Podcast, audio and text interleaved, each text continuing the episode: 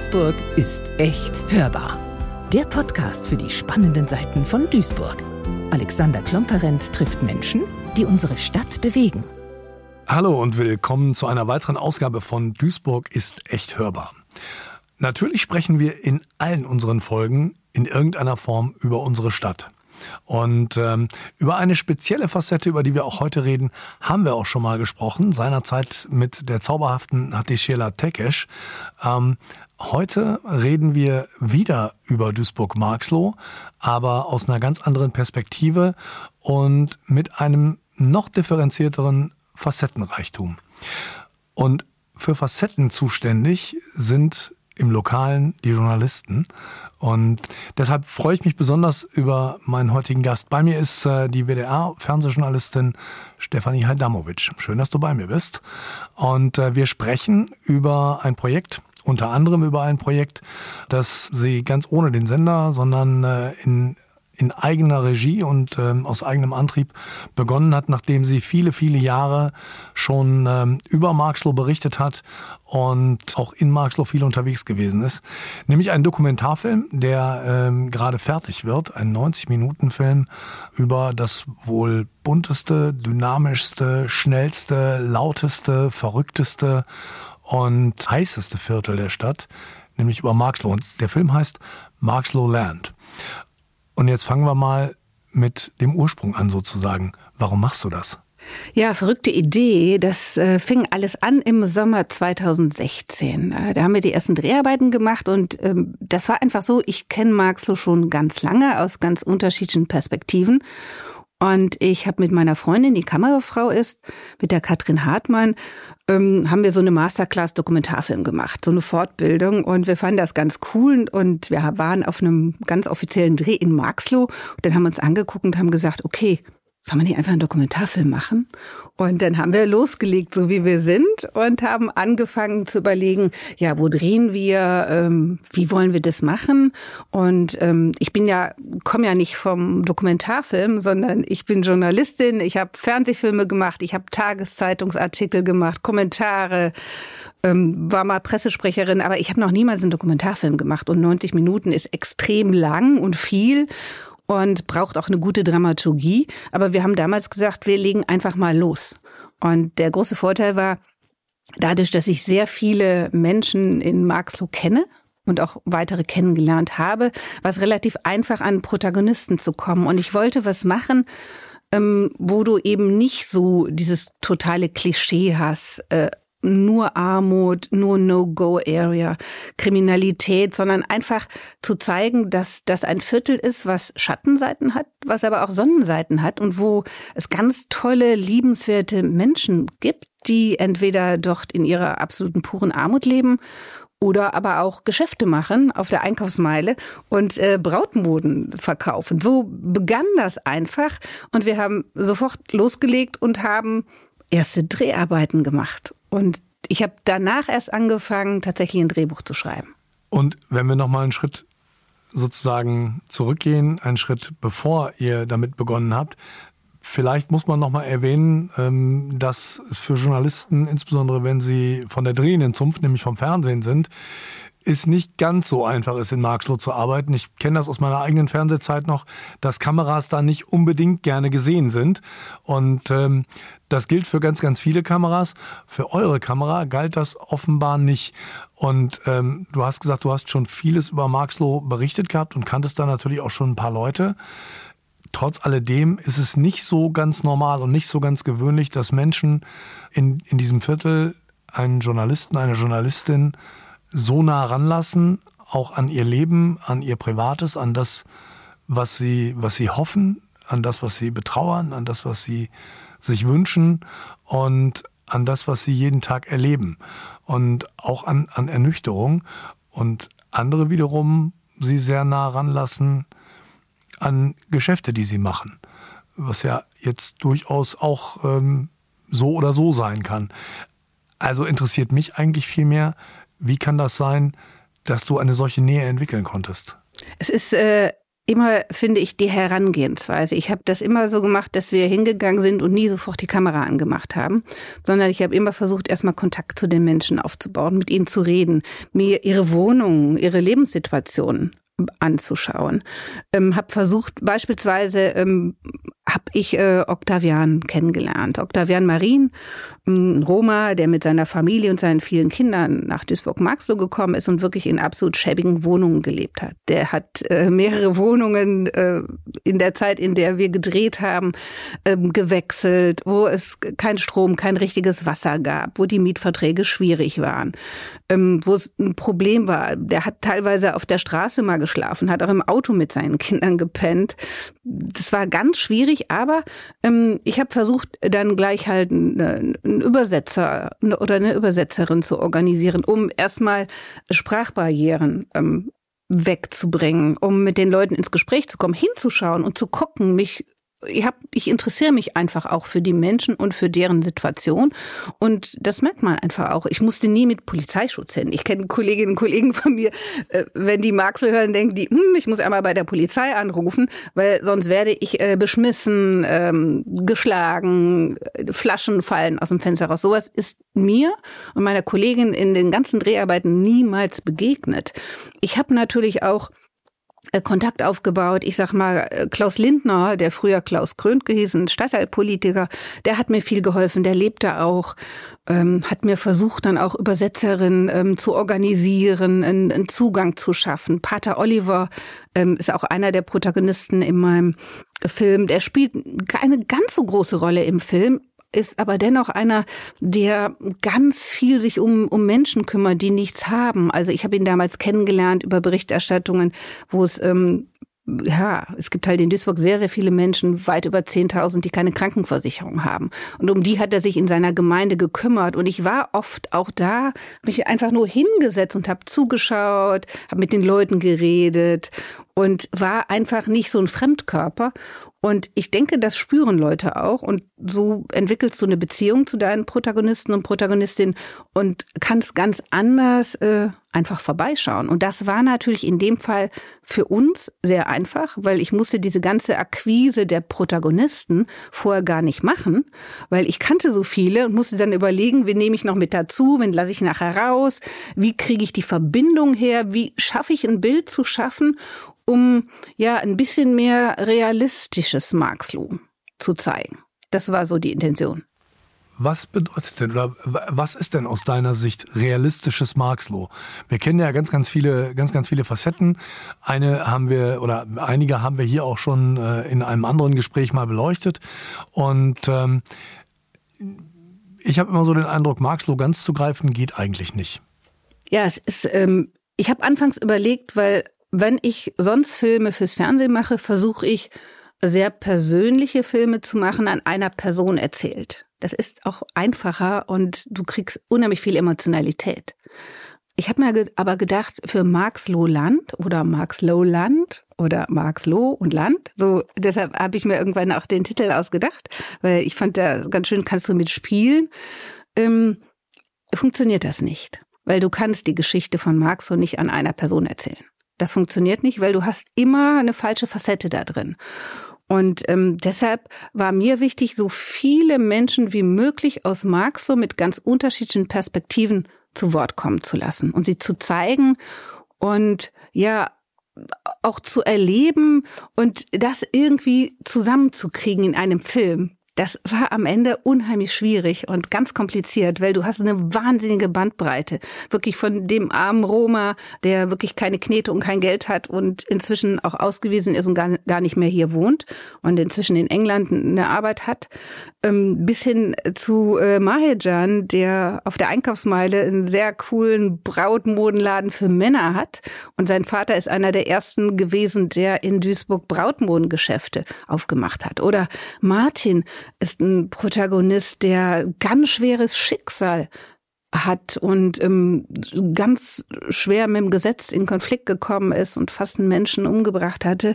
Und wie er es aber geschafft hat, ähm, davon wegzukommen, beispielsweise durch die Hilfe auch von ähm, Klaus Lindner, der sich sehr gekümmert hat über bestimmte Maßnahmen und der so liebevoll ist und sich wirklich da auch engagiert, bis hin, bis hin zu Leuten, ich sag mal, Petra ist eine ganz spannende Protagonistin, äh, die ist Schauspielerin, die hat lange in München gespielt und gelebt. Und äh, die wohnt auf dieser sogenannten Roma-Straße, auf der Hagedornstraße. Und ähm, die ist zurückgekommen damals, äh, weil ihre Mutter im Sterben lag und hat sich um ihre Mutter gekümmert und ist dann da geblieben, hat irgendwann das Haus verkauft und lebt noch da und ist eigentlich eine arme Rentnerin, die sagt, der Lärm, der macht mich krank. Und sie entwickelt so eine Abneigung auch ne, zu den Menschen, die da auf der Straße diesen Lärm machen. Und wir haben da mal übernachtet, äh, Katrin, äh, meine Freundin und ich, ähm, um halt auch mal Marxlohland nachts und abends und äh, Mitternacht zu erleben.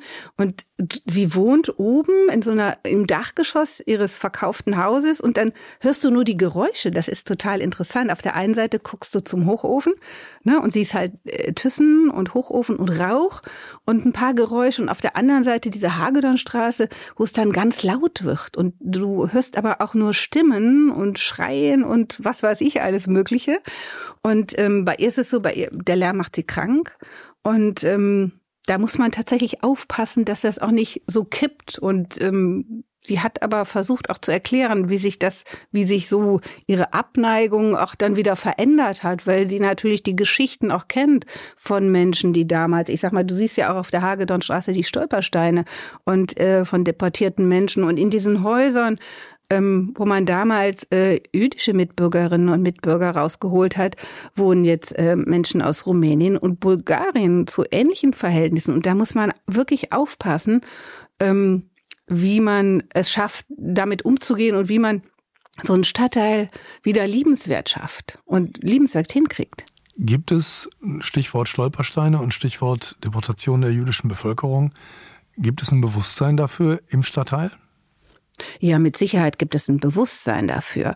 Aber das wird natürlich, weil die Menschen da so unterschiedlich sind, natürlich auch ganz unterschiedlich gesehen. Ich sag mal, es ist natürlich sowas, ähm, ich fand es sehr interessant, ähm, zum Beispiel mit Mahejan, mit dem Geschäftsmann, zu drehen, der sagt, du, ich bin eigentlich total froh, dass wir hier so Multikulti sind und dass es so viele Menschen gibt, die hierher kommen. Zum einen als, als Käufer und Käuferin, die Brautmoden dort kaufen und aus ganz Deutschland und teilweise aus Frankreich, Belgien nach Duisburg-Maxlow kommen, um da Klamotten zu kaufen, weil es nirgendwo so eine coole Brautmeile gibt. Und auf der anderen Seite ähm, hast du aber auch Leute, die dann sagen, hm, so so nach dem Motto, ich habe zwar eine Einwanderungsgeschichte auch und äh, wir haben uns hier angepasst, aber dann kommen dann wiederum Leute aus Rumänien und Bulgarien, die passen sich gar nicht an. Die werden hier einfach hingeschmissen und ähm, da ist dann schwierig. Da muss man, äh, das ist ein ganz schmaler Grad. Und ähm, was ich gefährlich finde, ist, da muss einfach viel mehr passieren. Da muss noch viel mehr Sozialarbeit gemacht werden. Da muss viel mehr ähm, den Menschen auch geholfen werden, damit es da nicht kippt. Weil es gibt da tatsächlich so Ansätze, dass ähm, ja so ein Stadtteil auch kippen könnte. Die gibt es seit vielen Jahren, die sind, die sind ja auch nicht, ähm, die sind ja auch nicht neu und die sind auch, das, die Erkenntnis ist auch nicht neu. Und ähm, viele Konzepte, die sich berufene Geister dazu überlegt haben, sind ausprobiert worden mit solchen und solchen Erfolgen. Ohne die Menschen, die du schon beschrieben hast, also Klaus Krönke, Peter Oliver und äh, einige andere, wären all diese Konzepte vermutlich trotzdem eher verpufft. Und bei dem, bei dem Facettenreichtum des Stadtteils, den du ja schon ganz gut beschrieben hast und der ja im Film auch, auch deutlich wird, stellt sich mir immer die Frage, wir haben ein, eine riesige Bandbreite, wir haben einen, einen unglaublichen Facettenreichtum, wir haben ein sehr, sehr buntes Bild, wir haben ganz viele Fäden, die nebeneinander herlaufen. Und äh, ein Dokumentarfilm hat nicht den Anspruch, ein Fazit zu ziehen. Das darf er gar nicht, dann ist er kein Dokumentarfilm mehr. Aber jemand, der einen Dokumentarfilm gemacht hat über eine so lange Zeit und mit, mit einem so intensiven Kontakt zu all diesen Menschen, zu all diesen Fäden, die da nebeneinander herlaufen, ähm, als Macher darf man, darf man ein Fazit ziehen. Gibt es sowas wie ein, ein, ein, ein Marxloh-Fazit? Also ich würde sagen, ich denke da an äh, Halil, äh, Halil Özet. Ähm, ich habe zwei Halils im Film drin. Ein äh, libanesischer Auszubildende, der bei Pater Oliver seine kaufmännische Ausbildung gemacht hat und inzwischen Büroleiter ist. Also sehr cool. Die ach so verpönten libanesischen Gangs. Ähm, und äh, ich habe den Halil Özet, der ist äh, Kameramann, der macht meistens seine Geschäfte aber nicht in Marxloh. Der hat auch damals dieses Made in Marxloh groß gemacht. Ähm, da gab's überall in den Geschäften so Schilder, um eine Marke für Marxloh zu entwickeln. Und der hat äh, bei Dreharbeiten gesagt, man braucht sowas wie einen Marktplatz, irgendwas, wo man sich treffen kann, wo man sich besser miteinander austauschen kann. Und ich glaube, das ist tatsächlich etwas, was in Marx so fehlt. Man braucht was, wo man miteinander was gestalten kann. Das versuchen einzelne Player in unterschiedlichen Bereichen, die Kirchengemeinden, äh, die Politiker, die Geschäftsleute. Aber es ist nicht irgendwas, was zusammen passiert. Und ich finde, da müsste, könnte vielleicht auch statt ähm, ja, mitorganisieren, mithelfen, dass es sowas Gemeinsames gibt, um Verständnis füreinander zu entwickeln. Und äh, dann kann man ja auch Probleme bekämpfen. Beispiel ist ja, dass die Leute, die dort wohnen, regen sich äh, über Dreck und Müll auf. Natürlich findest du Dreck und Müll, findest du aber auch in Dortmund, in Köln, in Berlin, in München, findest du überall.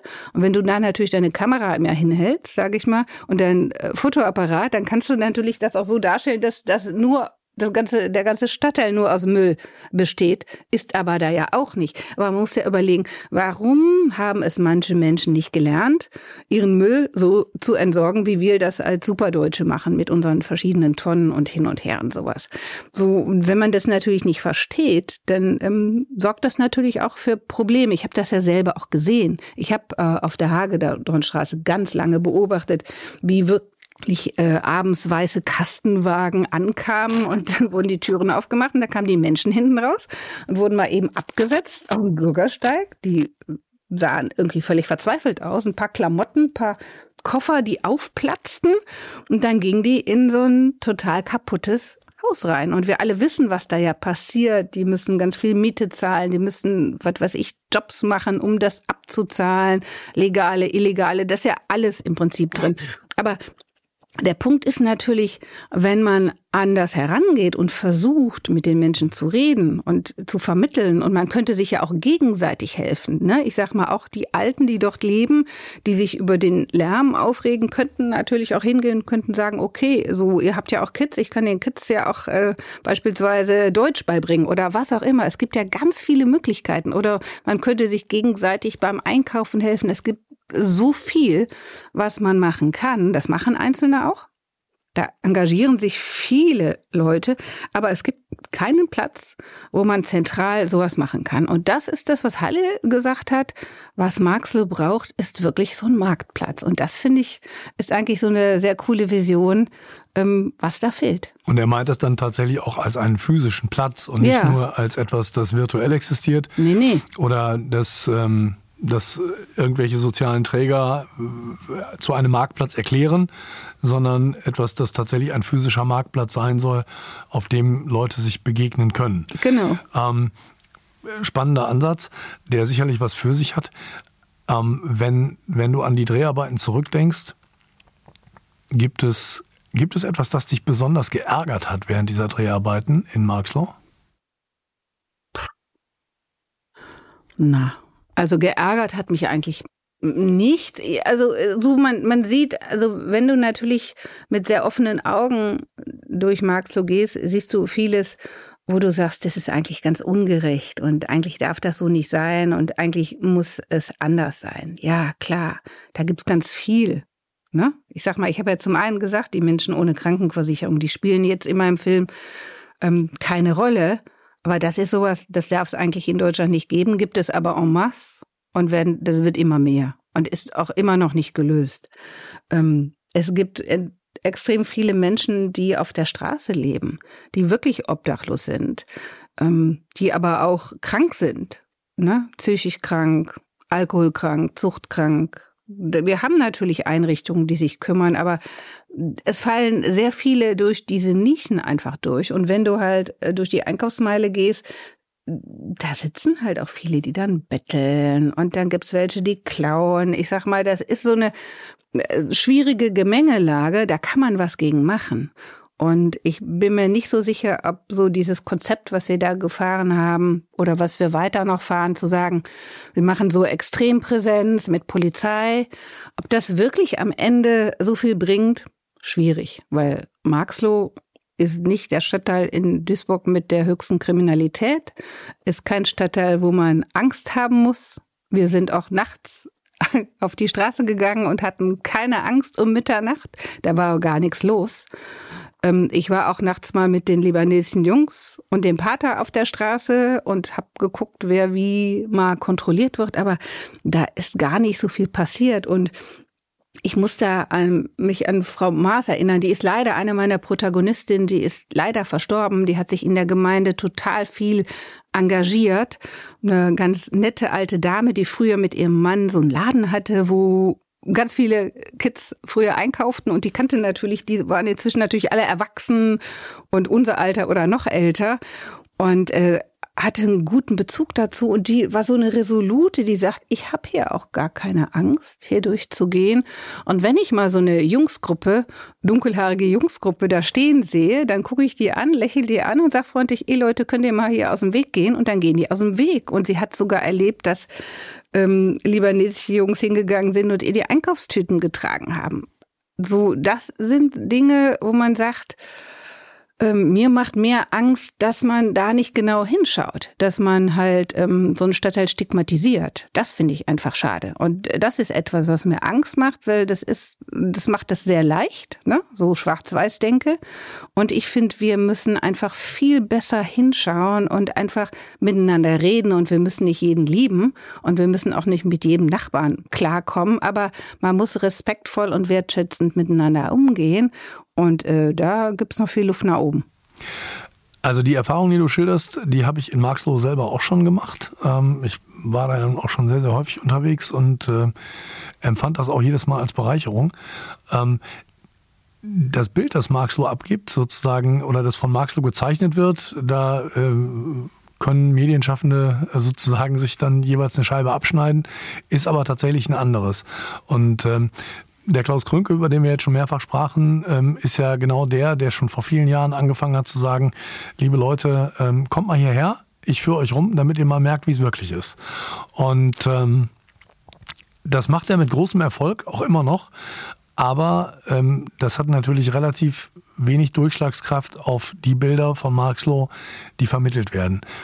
Also, die Erkenntnis ist, Marxloh ist völlig anders als sein Ruf. Ähm, und ähm, ich persönlich finde es immer unglaublich spannend, dahin zu kommen, denn wenn ich mal eine Woche nicht da war oder zwei Wochen nicht da war, dann komme ich zurück und es ist wieder völlig anders. Aber die Frage ist ja, wie kriegt man, kriegt man dieses Stigma, so hast du es eben genannt, wie kriegt man es bekämpft? Also was kann man tun? Wie, was kann man tun, um, um die, die Dynamik, die dieser Stadt, die diesen Stadtteil auszeichnet, der ja jetzt auch als, als Ankunftsstadtteil offiziell tituliert werden mhm. darf. Das äh, Rival Cities gibt's ähm, in, in vielen Ländern mhm. der Erde, gibt's auch in den Staaten relativ, relativ häufig.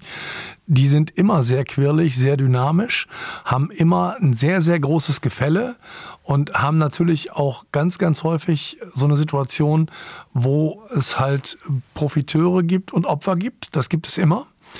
Aber das sind Stadtteile, die eine enorme Dynamik entwickeln und die in der Lage sind, tatsächlich auch Biografien zu begründen, die die wirklich erfolgreich sind und, und die wirklich erfolgreich sind, nicht im Sinne von große berühmte Menschen hervorzubringen, das passiert auch, sondern die wirklich erfolgreich sind, weil sie es schaffen, zufriedene Menschen hervorzubringen, die, die gerne hier leben, wo auch immer, ähm, und ihre Familien ernähren können und für die es ein Glücksfall war, in diesen Stadtteil gekommen zu sein.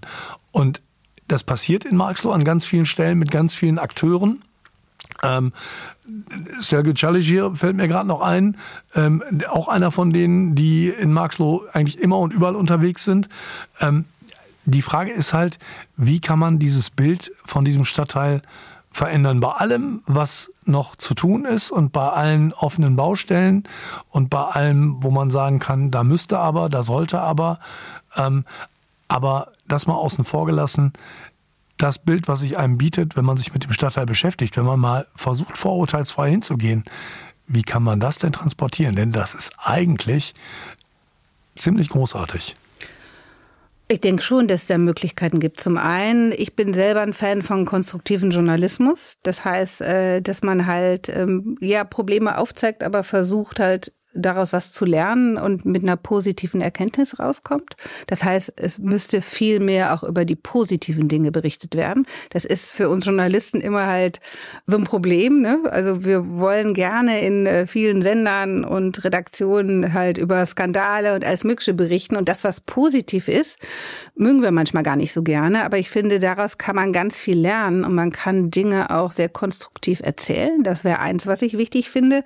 Ähm, was anderes, was man natürlich machen könnte, man könnte natürlich auch äh, hingehen und könnte viele Events von Stadt, von ähm, Unternehmen hier in der Stadt mal verlagern und sagt, man versucht Sachen, Pressekonferenzen von mir ist auch mal, was weiß ich, im Café der Restaurant in Marxloh zu machen. Warum nicht? Ich habe da einer der besten Linsensuppen gegessen. Wir sind meistens nach dem Dreh immer in so einen Laden reingegangen und haben Linsensuppe gegessen und haben Süßigkeiten gekauft, weil das einfach toll war. Und äh, auch da erfährst du dann Geschichten und tauchst wieder in eine andere Welt ein. Also solche Dinge könnte man natürlich machen. Das könnte Stadt natürlich auch, dass man sagt, so Ne? Wir haben ja auch in Hamburg, ich sag mal, ein Bezirksamt, wo man auch mal eine Pressekonferenz macht. Man muss das nicht im Rathaus machen. Man kann auch als Wirtschaftsunternehmen, gut, es gibt natürlich große Unternehmen auch im Duisburger Norden, aber man kann äh, viel mehr auch dort machen um vielleicht den Blick zu öffnen, um eine andere Perspektive zu bekommen. Und man kann natürlich auch, ich sag mal, Konferenzen, ne, es gibt viele, äh, ich sag mal, Gut, ich bin Politikwissenschaftlerin und habe auch Soziologie und soziale Arbeit gemacht, Wirtschaftspolitik, aber man ähm, kann natürlich auch gerade im, im Sozialarbeitsbereich kann man äh, auch viele Konferenzen dort machen und einfach dahin gehen. Und ich finde immer besser, ähm, so Sachen zu probieren, dass man äh, mit den Menschen redet, statt über sie zu reden. Na, man kann dann später darüber reden, aber dafür muss man erstmal ins Gespräch kommen. Und da finde ich, ähm, wenn man will, gibt's da auf jeden Fall einen Ansatz. Und ich sag mal,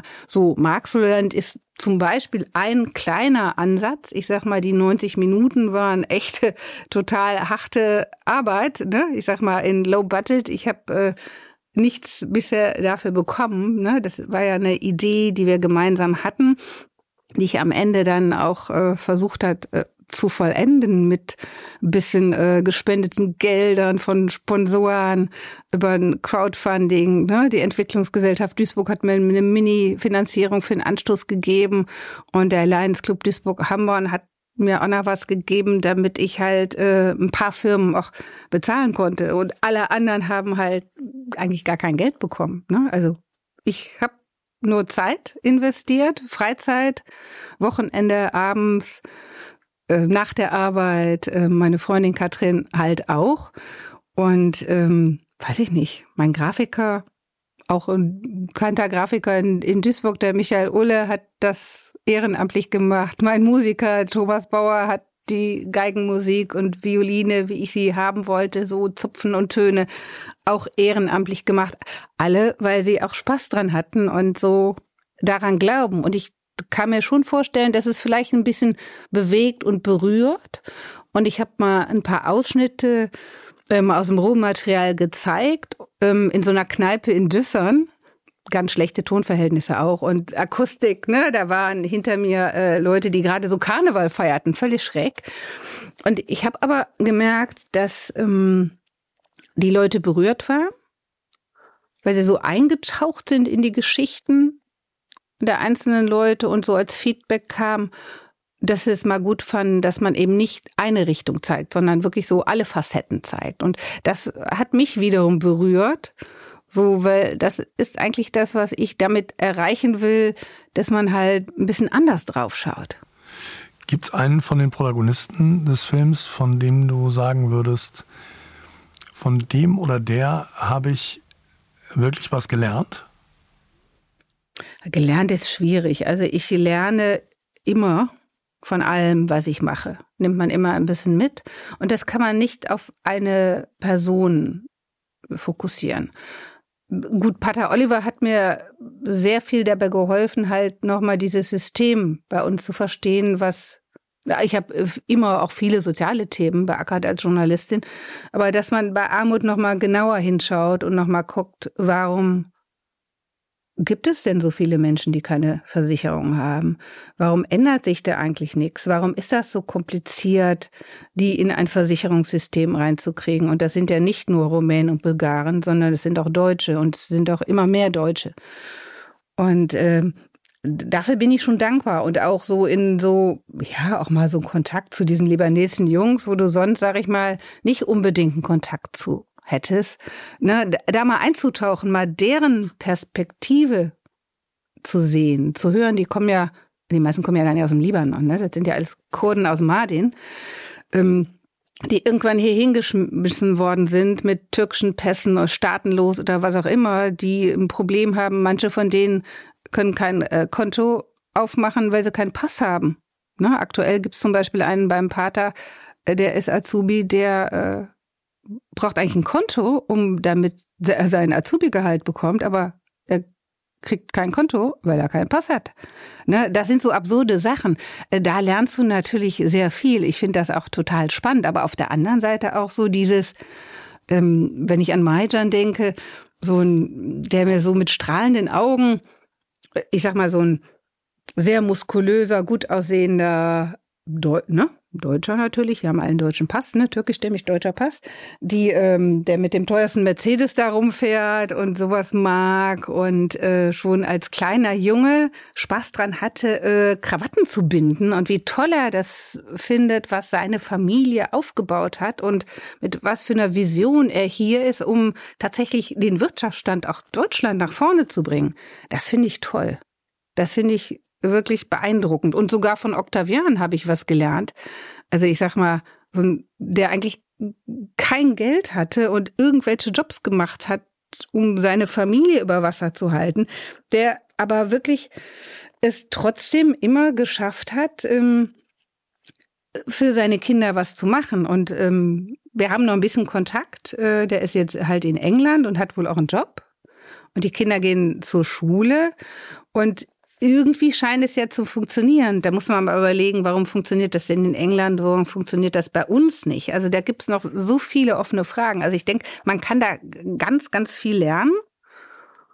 Und äh, ja, vielleicht macht man ja auch, mache ich auch eine Fortsetzung, keine Ahnung, muss ich mal gucken, aber dafür brauche ich erstmal noch ein bisschen Geld und äh, wäre natürlich cool, wenn es Menschen gibt, die sagen, boah, wir finden das toll und wir unterstützen dich noch ein bisschen. Aber ich bin natürlich äh, kein eingetragener Verein, sondern irgendwie eine ganz normale Journalistin, äh, die man im Dokumentarfilmbereich natürlich nicht kennt, ne? weil das ist der erste Dokumentarfilm, den ich mache. Und ich hoffe, dass er halt auch in Kinos gezeigt wird, aber ich werde da halt ein bisschen rumtingeln, ne? paar DVDs vielleicht verkaufen, an meine Protagonisten verschenken und äh, ja, einfach darüber reden. Du hast es gerade gesagt, natürlich ähm, geben wir das, geben wir das nochmal gerne weiter. Also ähm, man findet deine, deine Daten natürlich unter www.markslowland.de. Und ähm, da gibt's auch noch weitere Infos zum Film. Wir haben jetzt gesprochen über die vielen Fäden, die in Marxloh nebeneinander laufen, die alle eine andere Farbe haben. Das heißt, die, die Farbpalette in dem Stadtteil ist bekanntermaßen riesig. Ähm, es gibt an der einen oder anderen Stelle auch immer lose Enden, die, die man nicht mehr irgendwo zusammenknoten kann, zumindest zum aktuellen Zeitpunkt nicht. Aber wir haben zumindest versucht, jenseits des Films ein gewisses Fazit zu ziehen. Kommen wir aber mal zurück auf den Film. Wie geht's denn damit jetzt weiter? Wann kann man den denn sehen und wo? Ja, also ich hoffe, dass äh, er ist fertig. Es mussten ein paar winzige Kleinigkeiten jetzt noch gemacht werden. Und ähm, ja, ganz bald schon, am äh, 2. Oktober, 15 Uhr, gibt es eine Vorpremiere in Marxlohland. Und zwar bei Pater Oliver im Petershof. Der wird äh, zehn Jahre dann auch. Das ist so ein sozial-pastorales Zentrum, die sich um ganz viele Menschen um alles Mögliche kümmern. Und da werde ich den in der Kirche präsentieren ganz toll. Ich habe schon Technik von der Stadt ausgeliehen. Klaus hilft und baut die Technik auf. Der macht ja sonst auch Veranstaltungstechnik für die Stadt. Also das wird alles wunderbar funktionieren. Ist ja auch eine sehr coole Kirche. Die ist immer auch sehr voll. Erstaunlicherweise eine katholische Kirche, die voll ist, gibt's ja sonst nicht so viele in Deutschland, aber die ist immer voll und deshalb hat sich das super angeboten, das dann zu machen. Hat mich zwar ein bisschen unter Stress gesetzt, jetzt so schnell Gas zu geben, damit das klappt. Ich habe mich äh, mit dem Film beworben für die Dokumentarfilmwoche in Duisburg. Da heißt es jetzt ganz feste Däumchen drücken, dass die den auch nehmen und zeigen. Und dann würde ich halt äh, tatsächlich durch die Kinos in Deutschland tingeln, kleine Kinos und äh, ja, anbieten den zeigen, darüber reden. Ich würde gerne auch in Schulen reingehen. Ich habe schon Kontakt zu ganz tollen Schulleitern im Duisburger Norden, die äh, die Entwickler auch ein bisschen verfolgt haben, die gesagt haben, Steffi, wenn der Film fertig ist, musst du unbedingt in die Schulklassen damit kommen. Das mache ich dann natürlich auch.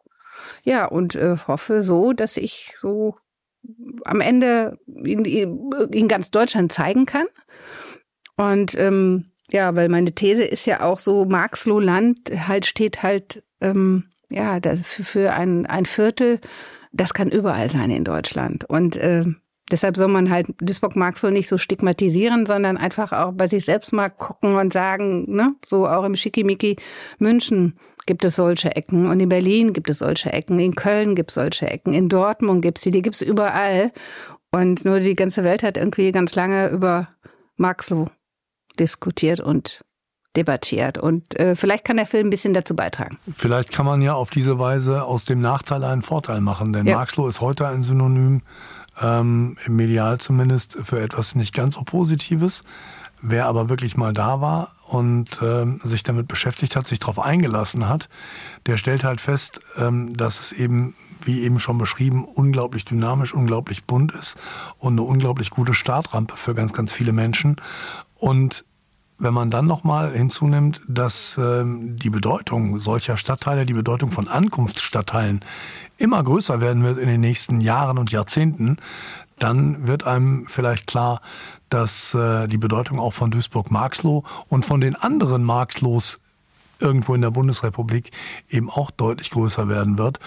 Und wenn für die Dynamik und die die Hoffnung und die Versprechungen eines Ankunftsstadtteils irgendwann Marxloh das Synonym sein kann, dann hat Marxloh gewonnen und all die, die sich darum bemüht haben, auch. Duisburg ist echt hörbar. Steckbrief. Was wir noch nicht gemacht haben, ist der Steckbrief. Eine Rubrik, die wir in jedem Podcast drin haben, deren Fragen sich aber nie gleichen, die wir aber trotzdem immer einmal einbauen. Steffi Adamovic, wie groß bist du? 1,65. Seit wann lebst du eigentlich in Duisburg? Ganz lange schon. Ähm, ich habe ähm, Damals äh, wollte ich Politikwissenschaften studieren. Das habe ich dann auch gemacht als Diplom und hatte mich erst für Köln beworben. Und das ging damals noch über die ZVS und bin dann aber nach Duisburg geraten, was am Ende gut war, weil ich habe internationale Politik studiert. Bei Professor Nuschler bin ich sehr dankbar, weil die ganze Welt hat mich immer schon interessiert. Und ich habe tatsächlich angefangen im Wintersemester 82, 83. Also ich war eine schlechte Studentin, weil ich nebenbei gejobbt habe, gearbeitet habe, Billard gespielt habe, Mann Whisky getrunken habe. So das, was man so in der Studentenzeit dann auch macht. Also ganz lange her und seitdem kenne ich auch Duisburg. ZVS kurz zur Erklärung, früher Kinderlandverschickung. Wenn man einen Studienplatz haben wollte, wusste man immer nicht, ähm, wie das Roulette ausgeht, wo man dann landet. Genau, zentrale Vergabe für Studienplätze hieß das. Ne? Ja, Gibt's eine heute, ganz wichtige große Behörde. Ähm, von Beruf hast du schon gesagt, aber nochmal zur, zur Richtigstellung. Genau, ich habe äh, ein Diplom als Politikwissenschaftlerin und Sozialwissenschaftlerin und äh, habe dann volontiert bei einer Tageszeitung, habe dann ganz lange als Redakteurin gearbeitet, habe dann meinen Job hingeschmissen, habe dann als Pressesprecherin des Landtags NRW viele Jahre gearbeitet, habe den Job dann irgendwann auch hingeschmissen und habe dann als Freie angefangen, weil ich immer Fernsehen machen wollte. Und seitdem arbeite ich vor allem als Fernsehjournalistin, mache aber auch Hörfunk und ja, jetzt auch noch einen Dokumentarfilm und Podcast und sowas. Dein liebster Ort in Duisburg? Mein liebster Ort ist da, wo es besonders heiß ist. Ähm, ich habe viel Wirtschaftsberichterstattung gemacht und ähm, liebe es wirklich an der ersten Hitze am Hochofen zu stehen. Da, wo das Roheisen rauskommt. Und ich kann das noch, äh, ich fühle das noch, wie das war, als ich das allererste Mal beim Mannesmann, damals noch Mannesmann Röhrenwerke halt, ähm, stand an der ersten Hitze. Da, das war dann auch noch nicht so mit den Sicherheitsschuhen und dann wurde das so richtig heiß und du merktest so richtig, wie die Sohlen anfingen zu schmilzen und das war noch spektakulärer, als es heute ist. Ja, also das ist mein liebster Ort. Der größte Kontrast für dich in Duisburg? Jo, der größte Kontrast ist natürlich, ja, du hast, ich sag mal, den schicken Innenhafen und den schicken Kaiserberg, ne, wo, ich sag mal, tolle Villen, Menschen mit viel Geld leben. Und dann hast du natürlich, ich sag mal, ja, so Stadtteile wie Marxow, wo es sehr, wo viele arme Menschen auch leben, wo du ja viele Menschen hast, die auf der Straße leben, wo Armut und so Überleben echt eine große Rolle spielen. Das ist eine wahnsinnig große Diskrepanz. Da sind wir wieder beim Thema. Die Spreizung zwischen Gutleben, im Überfluss leben und Überleben findet sich äh, da unterm Brennglas, wie äh, wohl in kaum einem anderen Stadtteil in Duisburg und auch anderswo. Und äh, wir sind gespannt auf den, auf den Film Marx Lowland und äh, sag's auch nochmal, unter markslowland.de gibt's, äh, gibt's weitere Infos. Ich danke für deinen Besuch. Die Fernsehjournalistin Stefanie Hadamovic war bei uns und äh, freue mich auf die nächste Folge ähm, von Duisburg ist echt hörbar und äh, danke an euch, danke an Sie für die Geduld fürs Zuhören. Bis bald. Danke auch. Duisburg ist echt hörbar.